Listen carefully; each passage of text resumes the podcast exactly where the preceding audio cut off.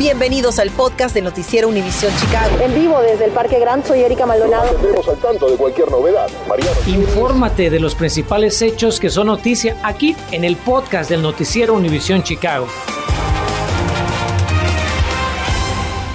Gracias por acompañarnos en este viernes. Vamos a iniciar con el robo a tiendas y negocios del centro de Chicago que siguen a la orden del día. Incidentes en que grupos de personas rompen aparadores y se llevan toda la mercancía que encuentran.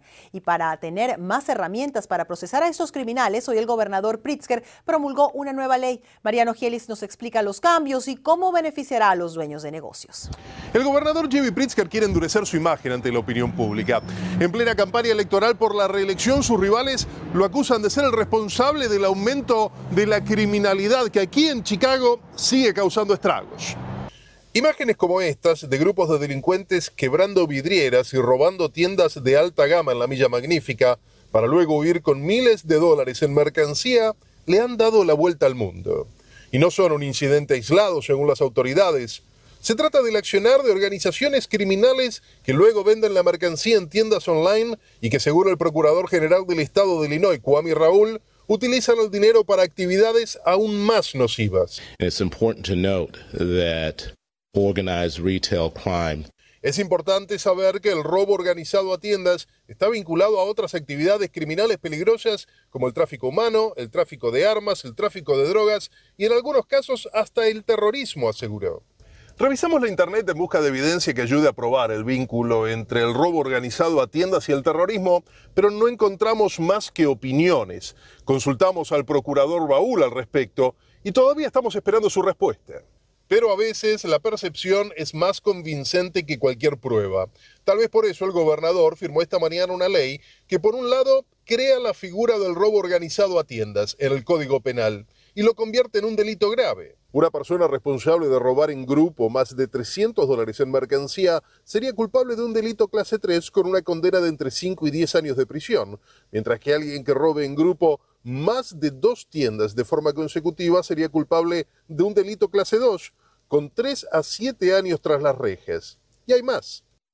This law permits prosecutors to bring charges against offenders. Esta ley además les permite a los fiscales presentar cargos sin importar dónde ha ocurrido el crimen, explicó la senadora demócrata Susie Gloviak Hilton, redactora de la medida. Es decir, si el robo sucedió en un condado y los ladrones vendieron la mercancía en otro, la jurisdicción ya no será un problema. Pero, ¿es necesaria esta ley o es más bien una maniobra política para captar votos conservadores de cara a noviembre? Eso le preguntó mi compañera Erika Maldonado al gobernador en un encuentro cara a cara esta tarde en nuestros estudios. El punto es que los rivales del gobernador aseguran y con razón que ya existen en nuestra ley penas para las personas que rompen vidrieras y roban negocios, aunque no muchos de ellos terminan en la cárcel. We wanted to be able to prosecute people not as a shoplifter. Nosotros queremos procesar delincuentes, pero no como meros ladrones de mercancía, respondió Pritzker. Los queremos procesar como miembros de una banda del crimen organizado. Y eso es lo que hicimos. Y de hecho, tuvimos apoyo bipartidario, así que cualquiera que te diga que esto tiene motivación política no sabe que tenemos un problema ni que tratamos de resolverlo, remató. La ley entra en vigor el primero de enero de 2023. Mariano Gielis, Noticias Univisión, Chicago. Gracias, Mariano. Y para conocer más sobre las propuestas del gobernador Pritzker, tendremos una entrevista cara a cara que usted podrá ver el próximo 28 de mayo a las 5 de la tarde en Al Punto Chicago. Bueno, como cada viernes es momento de revisar las métricas semanales del COVID, pues siguen subiendo en Illinois. El Departamento de Salud Pública reporta 40.026 nuevos casos en los últimos siete días, esto comparado con 30.633 el viernes pasado. La buena noticia es que no aumentaron las muertes, aunque lamentablemente sí, 45 personas fallecieron esta semana comparado con 46 la semana anterior. Y por favor tome nota, pues al día de hoy 23 condados de Illinois se encuentran en nivel medio de transmisión comunitaria y esto incluye toda la zona metropolitana de Chicago. Y una de las ciudades que ha visto un incremento mayor es Evanston, que ya pasó a nivel alto de transmisión de COVID. Ese suburbio registró 397 nuevos casos en la última semana, comparado con 305 la semana anterior. Ayer jueves, Evanston reportó 83 nuevos contagios, lo que es un salto del 50% comparado con los 47 casos del día miércoles, por lo que autoridades decidieron poner de nuevo la orden de uso obligatorio de mascarillas en espacios interiores. Cabe resaltar que casi el 90% de los residentes de Evanston mayores de 5 años están vacunados contra el coronavirus. Y mientras aquí en Chicago, si bien los casos van en aumento, continúa el nivel medio de contagios, pero ante este nuevo brote, esta tarde el Departamento de Salud Pública de la ciudad le recomienda que se proteja usando la mascarilla puertas adentro y en especial en el transporte público. Han agregado que si Chicago regresa al nivel alto de contagios comunitarios, también podría regresar el uso obligatorio de mascarillas y otras medidas de mitigación. Ahora, si usted se vio afectado por la pandemia y la inflación, familias de bajos recursos tienen hasta esta noche para solicitar la ayuda financiera de la que tanto le hemos hablado aquí en la ciudad de Chicago. El programa Comunidades Fuertes de Chicago entregará 500 dólares mensuales por un año a 5 mil residentes de la ciudad. En lo que va del año, más del 50 reportes de niños que se han escapado de sus casas, por lo que queremos que usted esté muy alerta. Y un niño terminó en el hospital grave luego de que un perro lo mordiera. Una experta nos dice qué hacer si un canino llega a atacar.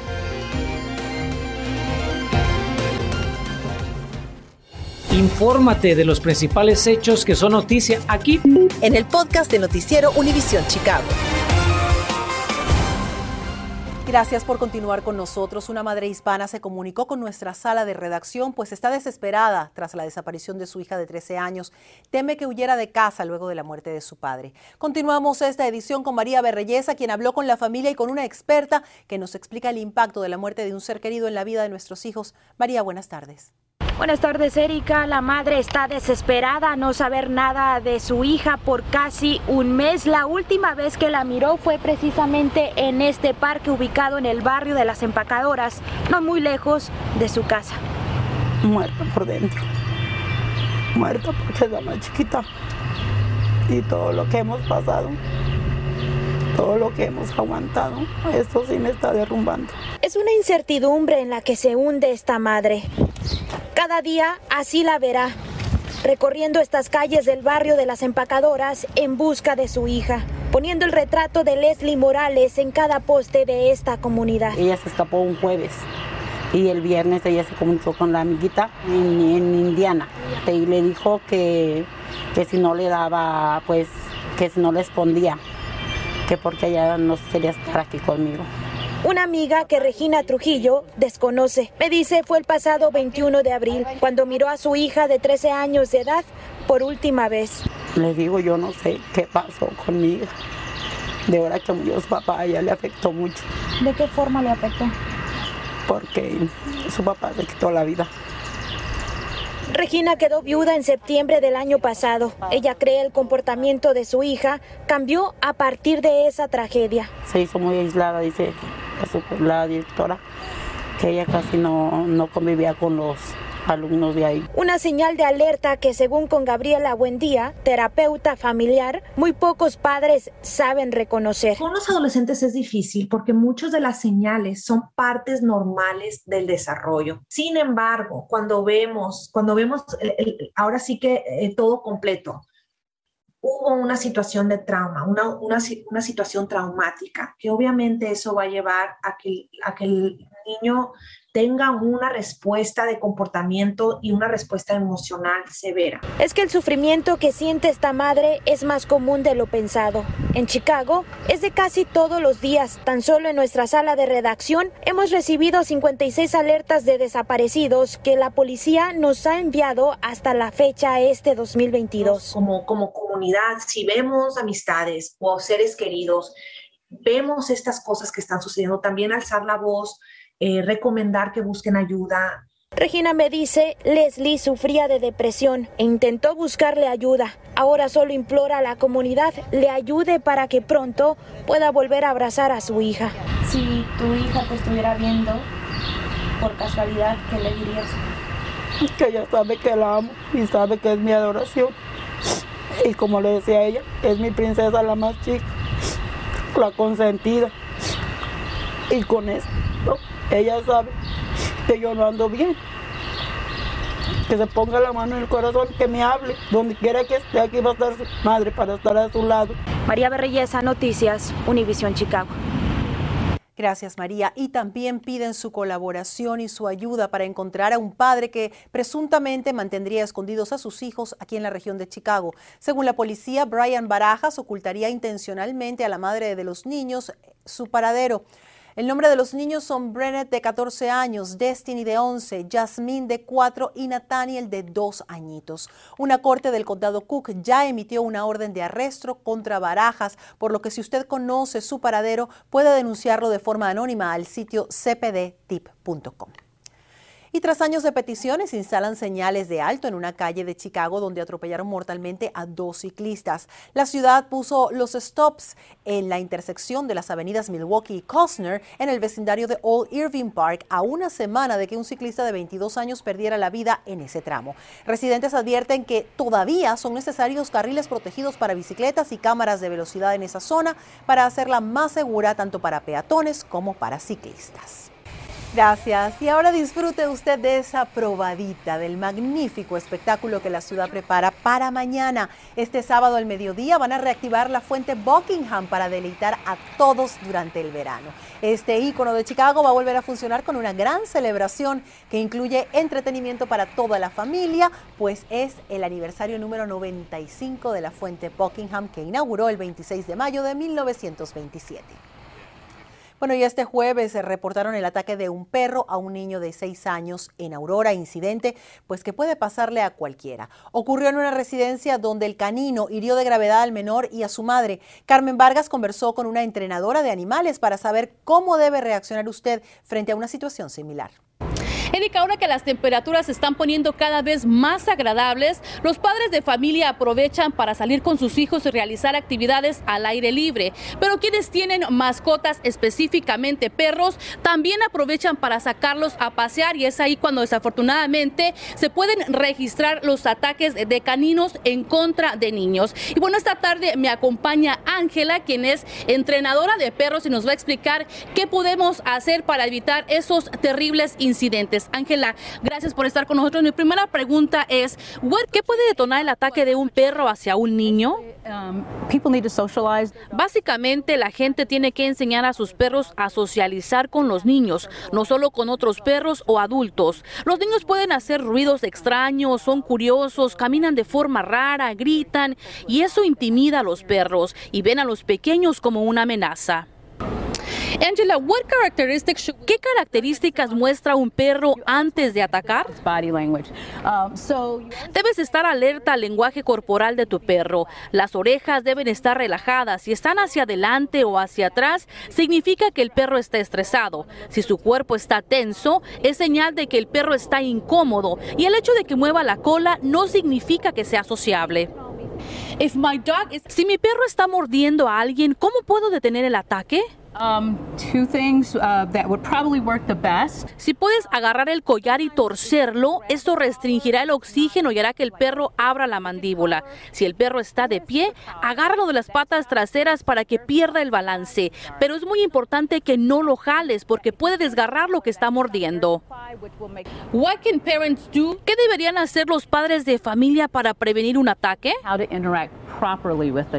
Deben enseñar a sus hijos cómo interactuar correctamente con un perro. Primero que nada, pedir permiso antes de acariciarlo. A los perros les gusta saber dónde están tus manos. ¿Ves cómo levantó las orejas? Es mejor acariciarlo en el cuello para que el perro se sienta cómodo.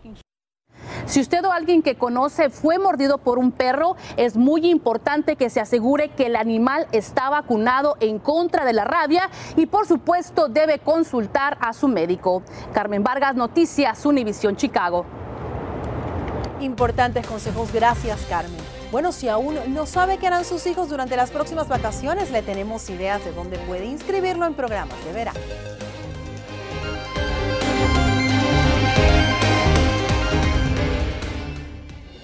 Continuamos con el podcast del noticiero Univisión Chicago. Esta semana le anunciamos el inicio de inscripciones virtuales para los programas en el Distrito de Parques de Chicago y queremos recordarle que mañana abren las inscripciones en persona. Parques de la ciudad van a empezar a recibir a todas las personas que quieran registrarse para las actividades que todavía quedan lugares disponibles. Los campamentos de verano serán del 5 de julio al 12 de agosto y los demás programas deportivos del 20 de junio al 21 de agosto. Las inscripciones en persona comienzan mañana a las 10 de la mañana en todos los parques de la ciudad. Y si usted tiene dudas sobre temas de impuestos, es importante que sepa que el Centro de Asistencia al Contribuyente en Chicago del Servicio de Rentas Internas IRS va a abrir este sábado 14 de mayo de 9 de la mañana a 4 de la tarde. Puede presentarse sin hacer cita en el 230 de la calle sur de la calle Dearborn, ahí en el centro de Chicago. Acompáñenos esta noche a las 10, pues un vocero del IRS va a explicar los tipos de asesoría que un contribuyente puede recibir en estos eventos. Y nos despedimos con una linda experiencia para los alumnos de la primaria Liberty en Cícero y es que fue el día de las carreras, donde estudiantes aprendieron de forma virtual sobre las distintas profesiones y su importancia en la sociedad, a ver qué quieren ser cuando sean grandes. Para mí además también fue un placer contarles sobre los trabajos de los periodistas aquí en Noticias Univisión Chicago. Una linda experiencia para mí, espero poder verlos en persona el año que viene. Saludos a mis Berta y a mis caballeros. Gracias por escuchar el podcast del noticiero Univisión Chicago. Puedes descubrir otros podcasts de Univisión en la aplicación de Euforia o en univision.com diagonal podcast.